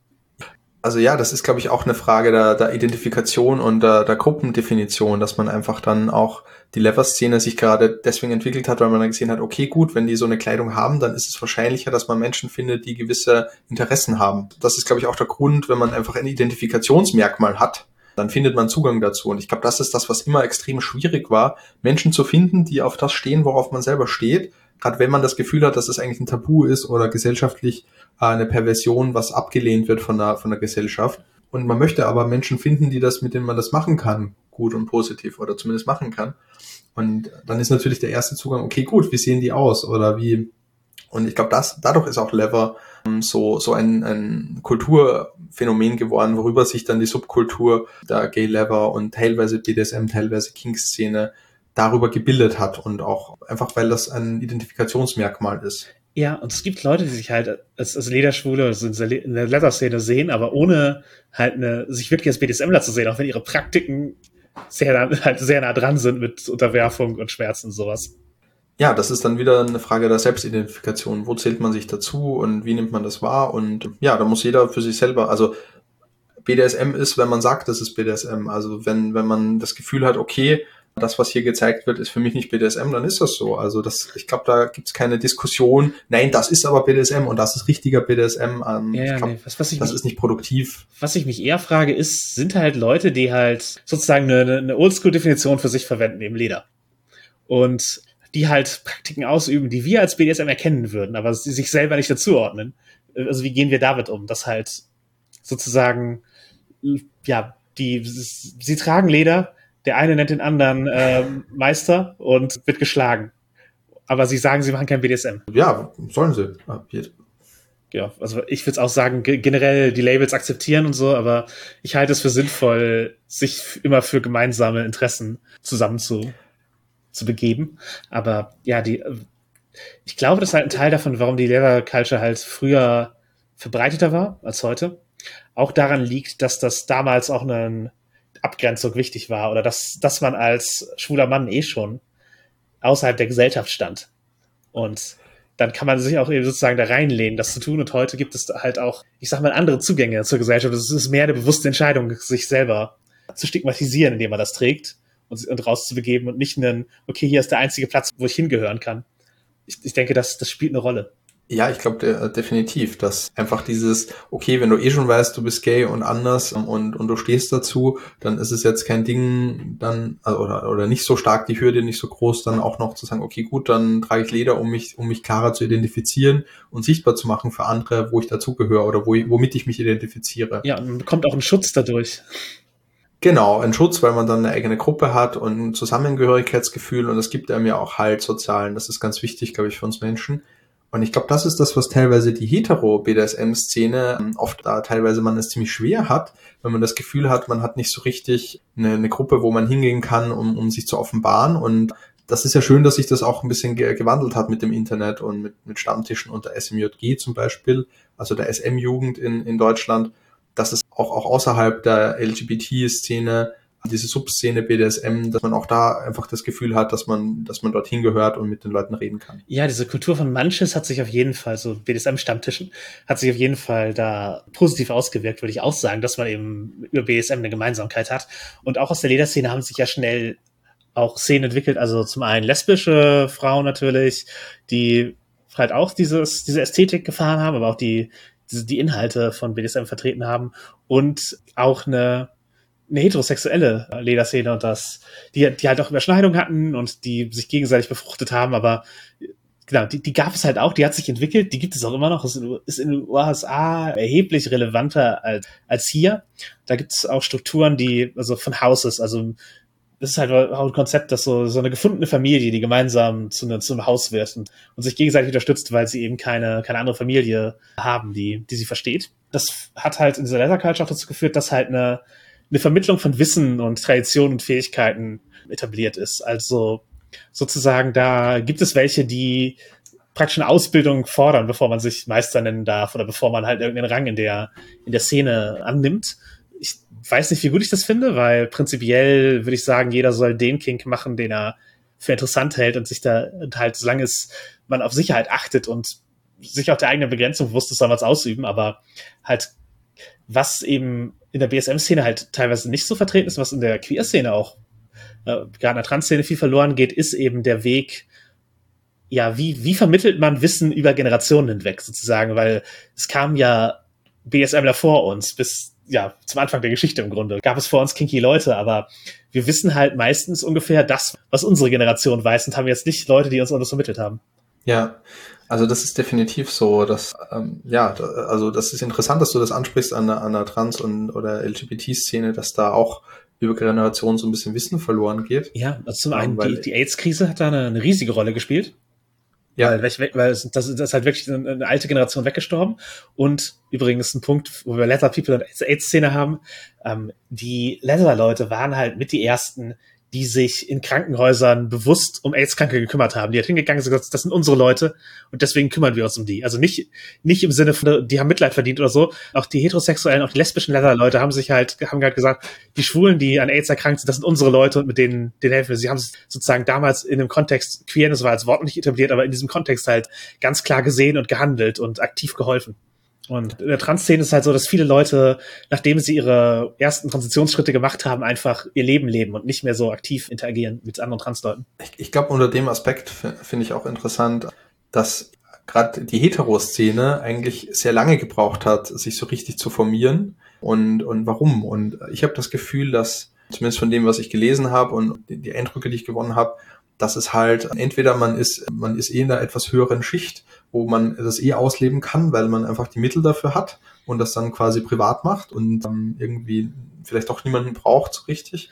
Oder aber man ist in einer gesellschaftlichen Schicht, wo das sowieso nicht geht und wo man sich aber nicht outen will und dann quasi einfach nur über seine Perversion dann nicht so ein starker Druck ist, dass man jetzt zeigen muss, dass man eigentlich anders ist, vielleicht. Als BSMler musst du dich oft nicht outen, um dein Leben leben zu können. Aber wenn du das sozusagen für andere Gründe schon machst, dann ist die Fallhöhe zum nächsten Outing gar nicht so hoch oft. Also wenn du dich schon, genau. ich, ich habe mich halt als trans geoutet und danach, kurz danach als Bi und als BDSMlerin und beides hat halt keinen Sensationscharakter mehr gehabt, weil das das erste schon die Fallhöhe rausgenommen hat und wenn halt das Gefühl, dich als BDSMler zu outen, das erste ist, was du, was dein erstes Outing, dann ist das natürlich ein viel größerer Schritt und äh, eben einer, der dir Nachteile bringt und wenn du halt nicht die Vorteile siehst einer Community um dich herum, dann tust du den eben nicht. Ja, und ich, ich glaube, es ist halt auch gerade dadurch, weil mittlerweile, wenn es um äh, gay oder lesbische Tendenzen geht, da, oder Präferenzen, dann weiß, dann wissen die meisten Leute, okay, das ist normal und das sind Menschen wie du und ich und die haben eine Berechtigung und ich muss mir da jetzt nicht Sorgen machen, dass, dass ich da hier angebaggert werde oder so oder was auch immer. Und bei BDSM ist es halt teilweise gefühlt noch immer so ein bisschen so ein, hm, ah, der erzählt, dass er auf BDSM steht und ähm, ich weiß nicht, ob ich, ob ich äh, quasi mich nochmal mit dem treffen will oder so dass da einfach so viel wegen, wegen, weil man es nicht kennt und, und einfach nicht weiß, okay, was bedeutet das denn jetzt genau? Weil BDSM kann so viel bedeuten, aber da, da spielt dann oft die Fantasie mit, da kommt dann oft aus Unwissenheit, kommen dann oft eben genau diese Bilder mit Missbrauch und dass der, dass die Person irgendetwas macht, was für mich nicht okay ist, weil das mit Gewalt oder mit Übergriffen oder mit Überschreitung von Normen zu tun hat. Genau, was, was assoziiert wird dahingehend, ja, genau. Ich, ich denke, da, da ist halt Information notwendig, um Empathie zu schaffen ich finde, es ist eh sehr gut, dass wir als Gesellschaft schon an einem Punkt sind, wo LGBT schon auf, auf einer breiten Basis zumindest verstanden wird. Noch nicht so, wie wir es vielleicht wollen, dass dann auch immer noch genug Menschen, die da einfach keinen positiven Zugang dazu haben und das nicht akzeptieren können, wenn andere so sind. Aber der Anteil ist, glaube ich, schon gut zurückgegangen und das ist schon mal ein sehr gutes, gutes Stück. Und bei BDSM glaube ich, wird man zum Glück auch nicht so angefeindet, aggressiv, aber man wird eher vielleicht ein bisschen implizit ausgegrenzt auch. Ja, auch innerhalb der Queer-Szene bis zu einem gewissen Grad tatsächlich, also äh, innerhalb der LGBTQ-Plus-Szene bis zu einem gewissen Grad tatsächlich, weil manchen ist es sehr wichtig, respektabel aufzutreten. Ja. Die treten halt auf und wollen eben dieses Bild vermitteln von, ja, wir sind halt wie ihr, nur dass wir unsere Familie mit anderthalb Kindern in, einem, in der Vorstadt haben wollen mit einem mit zwei Frauen oder zwei Männern und wir adoptieren da ein Kind und das ist halt alles, wir machen, wir wollen eine Ehe und all diesen, diesen Kram. Also diese, das Konzepte von Queerness, also von, von, von, von erkennbarem Anderssein, passen da nicht rein. Und das, da gehört halt die Lederkultur dazu, da gehören BDSMler bis zu einem gewissen Grad dazu, da gehören Transmenschen teilweise dazu, Bisexuelle. Also es gibt halt immer wieder auch da innerhalb dieser Szene äh, Diskussionen und Brüche, wen, wer halt jetzt sozusagen für welche Rechte eintreten darf und wer wo dazugehört. Und ich finde es eben halt im Sinne einer queeren Bewegung, finde ich es halt auch ganz sinnvoll, BDSM da einzuschließen, auch gerade wenn man eben die historischen Wurzeln betrachtet, mit der Lederszene, mit dem Helfen in der, in der AIDS-Krise, mit den Wurzeln von sexpositiven Feminismus aus dem Streit darüber, ob Frauen BDSM ausleben dürfen. Und auch mit dem Punkt, dass halt BDSM genauso lange pathologisiert wurde wie, wie Trans sein. Also es, es war, die beiden werden ja jetzt gerade erst aufgelöst, die, das sozusagen das medizinische Krankheiten sind und zum selben Zeitpunkt. Und das sagt ja eigentlich schon viel darüber aus, dass die Kämpfe ja eigentlich dieselben sind, die wir, die wir haben für Anerkennung von, von unseren sexuellen Identitäten. Ich finde auch, dass es vor allem darum geht, dafür zu kämpfen oder das zu werben, dass man seine Sexualität offen leben kann für sich und und dass man dadurch nicht benachteiligt wird, nur weil man erfährt, dass jemand ähm, einfach gewisse Sexualpräferenzen hat, weil das verändert ja nicht den Menschen, der man ist. Und es ist ziemlich interessant, wenn es um Verständnis geht für BDSM. Ich habe nämlich im Zuge des Museums auch Steuerberater anschreiben müssen, ob die uns betreuen wollen und äh, Beratung anbieten können. Und habe in Hamburg dann ziemlich viele, also ein Dutzend Steuerberater angeschrieben und von der Hälfte keine Antwort bekommen, von der anderen Hälfte nur ein kurzes, nee, wir haben leider kein freies Mandat frei.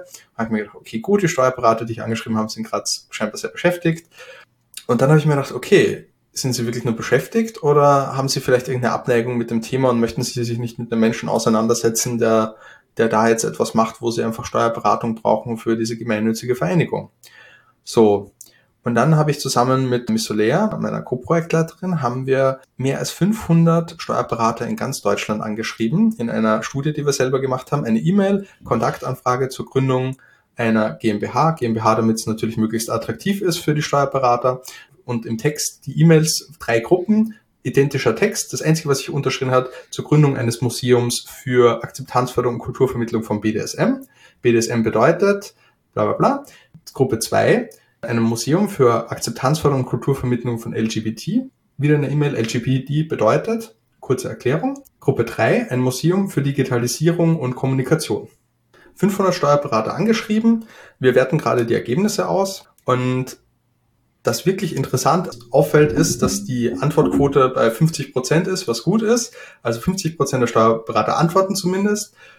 Und die Kontrollgruppe, also Museum für Kommunikation und für Digitalisierung, nee, Digitalisierung und Social Media, Entschuldigung, war das. Und die LGBT-Gruppe haben ungefähr ein Viertel positive Benachrichtigungen. Also gleich viel. Und das fand ich ziemlich spannend, dass die LGBT-Gruppe gleich positiv behandelt wurde wie ein Museum für Digitalisierung, also ein Museum für Kultur, Akzeptanzförderung und Kulturvermittlung von LGBT, mhm. als ein Museum für Social Media und Digitalisierung. Und die BDSM-Gruppe hat zum einen weniger Antworten und weniger positive Antworten, und zwar deutlich darunter. Ich weiß nicht, ob wir da, weil wir haben auch verschiedene Städte angeschrieben, auch in Sachsen und, und Ostdeutschland und im Süden Bayern. Und also wirklich, wir haben geschaut Nord, Süd, Ost, West, Großstädte, mittlere Städte. So ein bisschen, dass das auf Deutschland verteilt ist, äh, größere Kanzleien, kleinere Kanzleien, Einzel, Einzelsteuerberater, äh, damit das repräsentativ ist, ein gutes Studiendesign. Und wir werten das jetzt gerade aus, aber das ist wirklich total spannend, dass man einfach da schwarz auf weiß sieht, dass unter den gleichen Bedingungen, wir haben die wirklich Gruppe 1, Gruppe 2, Gruppe 3 immer einen Steuerberater nach dem anderen angeschrieben. Also wir haben das randomisiert ohne Ende. Das Einzige, was sich unterscheidet, ist, wir wollen Steuerberatung für BDSM, wir wollen Steuerberatung für LGBT, wir wollen Steuerberatung für äh, Social Media und, und Digitalisierung. So. Ich hätte eigentlich mit einer, einer Drittelung gerechnet, sozusagen, dass, dass die LGBT-Gruppe auch ein bisschen benachteiligt wird, aber Ja. Tatsächlich nicht. Genau, interessant. Genau, das ist im Ergebnis überrascht. Deswegen. Ja, also das deswegen, das hat mich auch als erstes überrascht und äh, also haben gesagt, okay, wir machen jetzt diese Studie und am Ende müssen wir akzeptieren, was wir finden. Wir müssen dann einfach die Ergebnisse dann, wenn wir sie haben, interpretieren und nicht schon vorher eine, eine, eine Meinung haben wollen dazu. Ja, so funktioniert so. Wissenschaft halt. Ja, genau, so funktioniert Wissenschaft. Und auch wenn man da persönlich sehr stark an einem Thema dranhängt, ist es, glaube ich, wichtig auch zu sagen, okay, gut, was rauskommt, kommt raus und wenn BDSM gleich, äh, gleich positiv beantwortet wird wie alles andere, dann dann ist es auch eine Erkenntnis. Dann war das einfach nur meine, meine persönliche subjektive Meinung und die kann sich halt nicht empirisch erhärten lassen. So. Aber so war es ja dann nicht. Aber wo wir bei Sachen sind, die ihr selber tut, äh, ich würde jetzt nicht von Leuten, von unseren HörerInnen verlangen, dass sie Studien machen, aber ich kann mir vorstellen, dass ein paar von denen auch Interesse haben, ihre Lebenswelt oder eine Lebenswelt, an, an der sie Interesse haben, ich sag mal, zu vermitteln. Ähm, und in der Regel baut man ja kein Museum auf sondern hat eher ein Gespräch mit Leuten oder bei uns, unserer Zielgruppe spielt eine Rollenspielrunde, wo oder schreibt irgendwas, wo das vermittelt wird. Hättest du da Tipps, wie, wir, wie du das umsetzen würdest? Wie, wie vermittel ich als Privatperson in einem Medium oder in einem Gespräch Leuten, dass BDSM doch cool ist? Boah, also das ist eine gute Frage.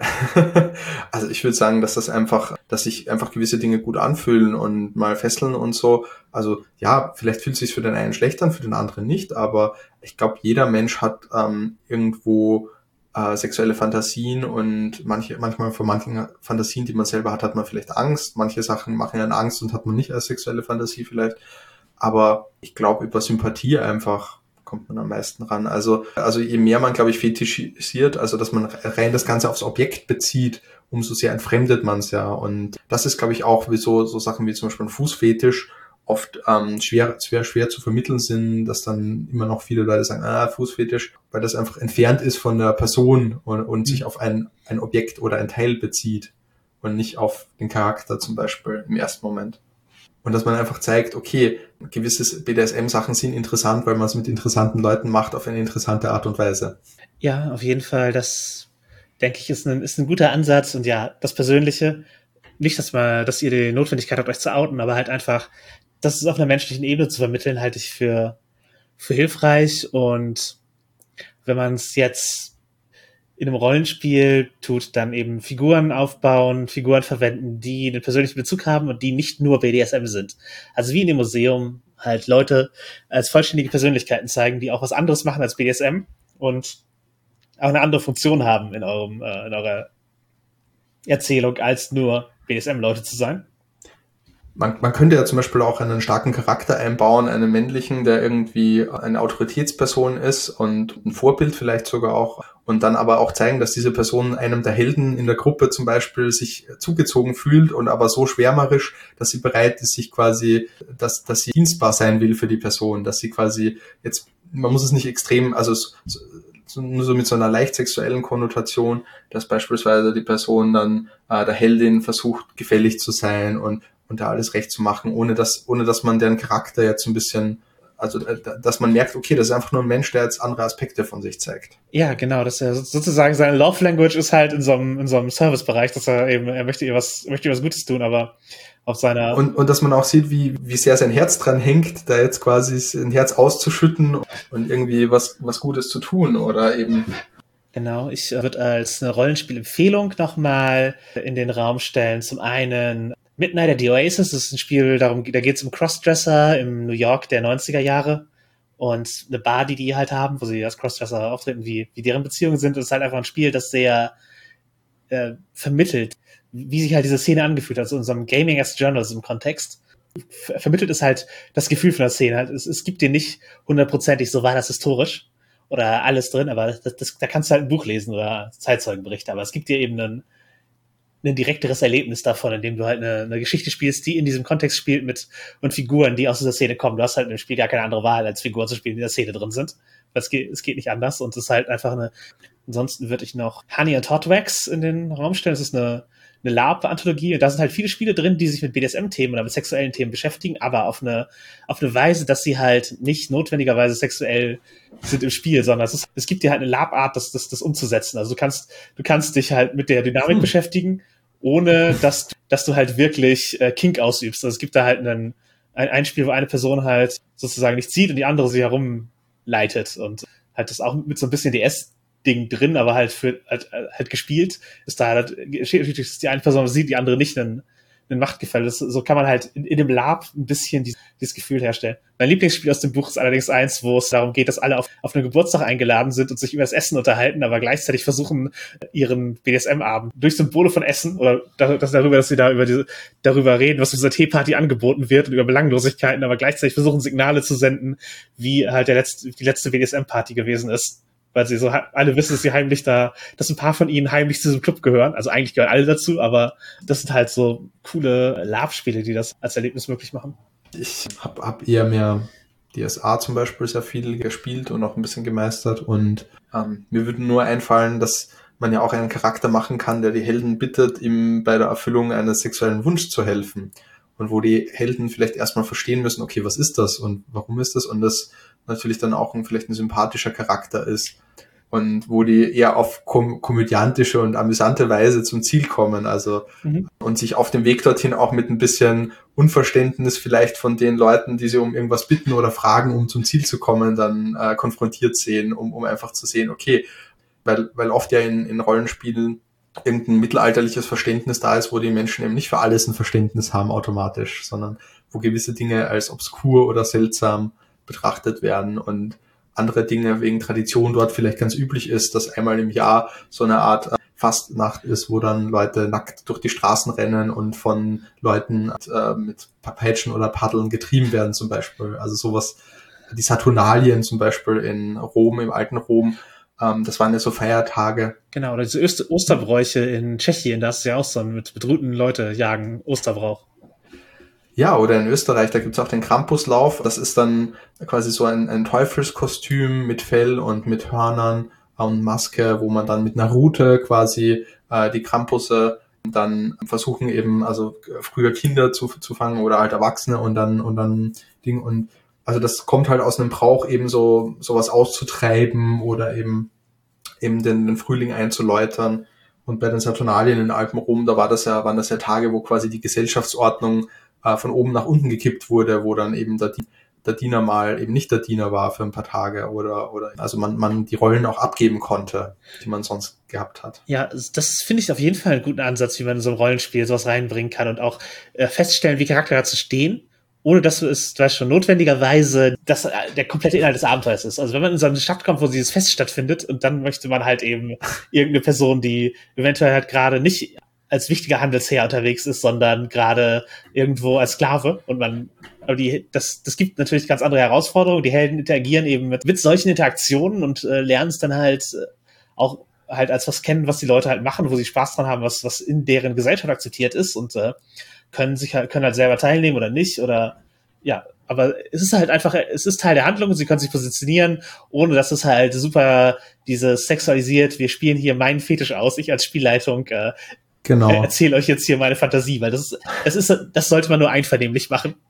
Genau, also es gibt ja genug historische Beispiele, ein paar haben wir schon angesprochen, ein paar fallen einem vielleicht auch selber ein, wo einfach gewisse Handlungen vorgenommen werden, die ritualisiert werden, um, um so ein bisschen dem Alltag zu entfliehen. Und, ähm, und BDSM ist ja bis zu einem gewissen Teil ein Entfliehen aus dem Alltag, weil das, was man macht, ist eben nicht ähm, Alltag so. Ja.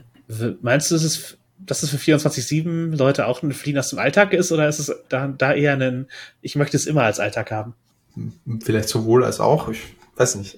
Es lässt einen, es lässt einen die, die eigene Lebenswirklichkeit, den Lifestyle selber definieren. Und ich glaube, das ist halt auch ein, das, was sehr ermächtigend sein kann, dass man selber bestimmt sein Leben, wie das abläuft und wie, wie die Rituale und die Routinen in seinem Leben ablaufen. Und das kann, ähm, glaube ich, eine innere Befriedigung sein, dass man sich da nicht nach gesellschaftlichen Konventionen richten muss. Ja, eine Bedeutungshoheit über das eigene Leben und eben zu wissen, ich habe das jetzt hier bewusst konsensuell entschieden und so. Genau, und das ist es halt. Also BDSM ist halt auch immer eine bewusste Handlung, dass man sich bewusst entscheidet, das zu tun oder das zuzulassen. Und ohne dieses Bewusstsein ist es, ist es auch schwer für mein Verständnis, dass es BDSM ist, weil man kann, glaube ich, nicht, also wenn man nur ein passiver Teilnehmer einer BDSM, einer, einer Szene, also ein, ein, ein Szenarios ist, also wenn man nicht gerade Zuschauer ist, sondern involviert ist, dann ist das, ist das ja immer so ein bisschen, okay, eigentlich müsste man ja vorher dem zustimmen oder sich bewusst entscheiden, ich will da mitmachen. Wie kann man denn bei dem BDSM-Museum mithelfen, wenn man jetzt motiviert ist und ja, wir wissen ja schon im Herbst hoffentlich, wenn alles gut geht und äh, Seuchen und Wohnungsmarkt mitspielen, kann man es besuchen. Ja. Aber wie, wie kann man es bis dahin fördern? Wie kann man sich bis dahin informieren? Also auf unserer Homepage www.bdsm-museum.de könnt ihr euch informieren und schauen, okay, ich habe euch jetzt ein bisschen was erzählt, was steht dort, was machen wir, was haben wir vor, ein paar Sachen habe ich ja erzählt, die Ausstellungsbereiche so ein bisschen, aber mit welcher Geisteshaltung verfolgen wir das, welche, welche Vision und welche Mission und, und was sind unsere Werte. Also gerade wenn ihr uns aktiv unterstützen wollt mit Hilfe, wir, wir können von äh, Beratungen in, in Fachbereichen, wenn ihr irgendwie Know-how habt bei Webdesign, bei IT, bei Rechtsberatung, Steuerberatung, bei äh, Fundraising, zum Beispiel Diversity Management oder professionelles Archiv, Archivartätigkeit, kurative Tätigkeiten. Also wenn ihr, wenn ihr da einfach äh, Fachwissen habt und das einbringen wollt und uns beraten wollt oder mitmachen wollt, dann schaut euch auf der Homepage das an, macht mit. Wenn ihr uns finanziell unterstützen wollt, könnt ihr das auch gerne tun. Das ist auch ziemlich wichtig, dass wir die Ausstellung dann größer und schöner machen können und auch einfach ein bisschen mehr Auge aufs Detail haben können, wenn wir nicht um jeden Groschen bangen müssen. Das schafft sicherlich Freiheit und, und auch ein bisschen, dass man dann auch von den Mieträumlichkeiten, da wir wollen, dass das erweiterbar ist, dass man dann schaut, dass man dann größer wird und Aspekte reinbringt vom BDSM, die man am Anfang vielleicht noch keinen Platz dafür gehabt hat, weil einfach da Platz und die Aufmerksamkeitsspanne eines Besuchers begrenzt ist, der Platz, den wir haben.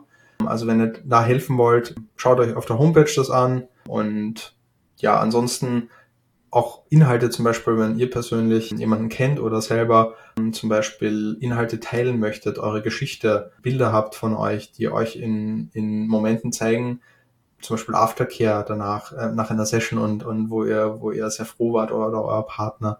Und das möchtet ihr teilen einfach und zeigen, wie schön BDSM sein kann das ist auch, glaube ich, ganz wichtig, wenn, wenn wir da einfach eine größere Vielfalt auch zeigen können. Ja, ich bin auf jeden Fall auch unterstützenderweise ein bisschen dabei und werfe halt mein, mein Historikerinnentum und ein bisschen meine Marketingfähigkeiten in die Waagschale. Ja, wenn ich Zeit habe. Also ich finde es auch persönlich ein unterstützenswertes Projekt, aber findet man euch auch auf sozialen Medien? Genau, man findet uns auch auf Instagram. Das ist b.d.s.m.museum auf Deutsch und den also wenn ihr auf dem deutschen Profil seid, gibt es dann auch einen Link zum internationalen Profil, ist dann auf Englisch. Es gibt einen Twitter-Account, der ist nur auf Englisch und es, auf FedLife sind wir auch und vielleicht dann auch noch auf YouTube, das müssen wir noch schauen. Auf, auf FedLife heißen wir auch BDSM Museum. Und auf der Homepage solltet ihr auch die Links zu den so Social Media Channels, die wir verwenden, ähm, sehen. Gerade auf Instagram sind wir schauen wir, dass wir möglichst aktiv sind und, und auch so ein bisschen euch Content präsentieren und, äh, und mit euch in Interaktion treten. Und was wir auch haben, wenn ihr mitmachen wollt, jeden Freitag haben wir um 18 Uhr das Freitagsforum.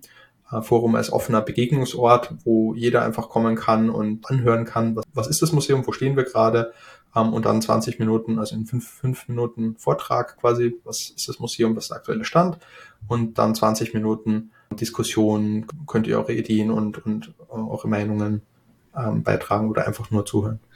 Ja, sehr cool. Wenn ihr mich bzw. uns als Nerd is Hobby auf den sozialen Medien finden wollt, wir sind auch bei FetLife, wir sind bei Twitter, wir sind bei Facebook als Nerd is Hobby. Ihr könnt uns auch natürlich auf allen gängigen Podcast-Aggregatoren abonnieren und kommentieren und Fünf-Sterne-Wertungen geben. Freut uns alles nerdstehobby.de ist unsere Webseite und da findet ihr alle Folgen und könnt auch dort ja, direkt kommentieren. Das freut uns. Äh, wie ihr an den Fragen, die wir hier beantwortet haben, gemerkt habt.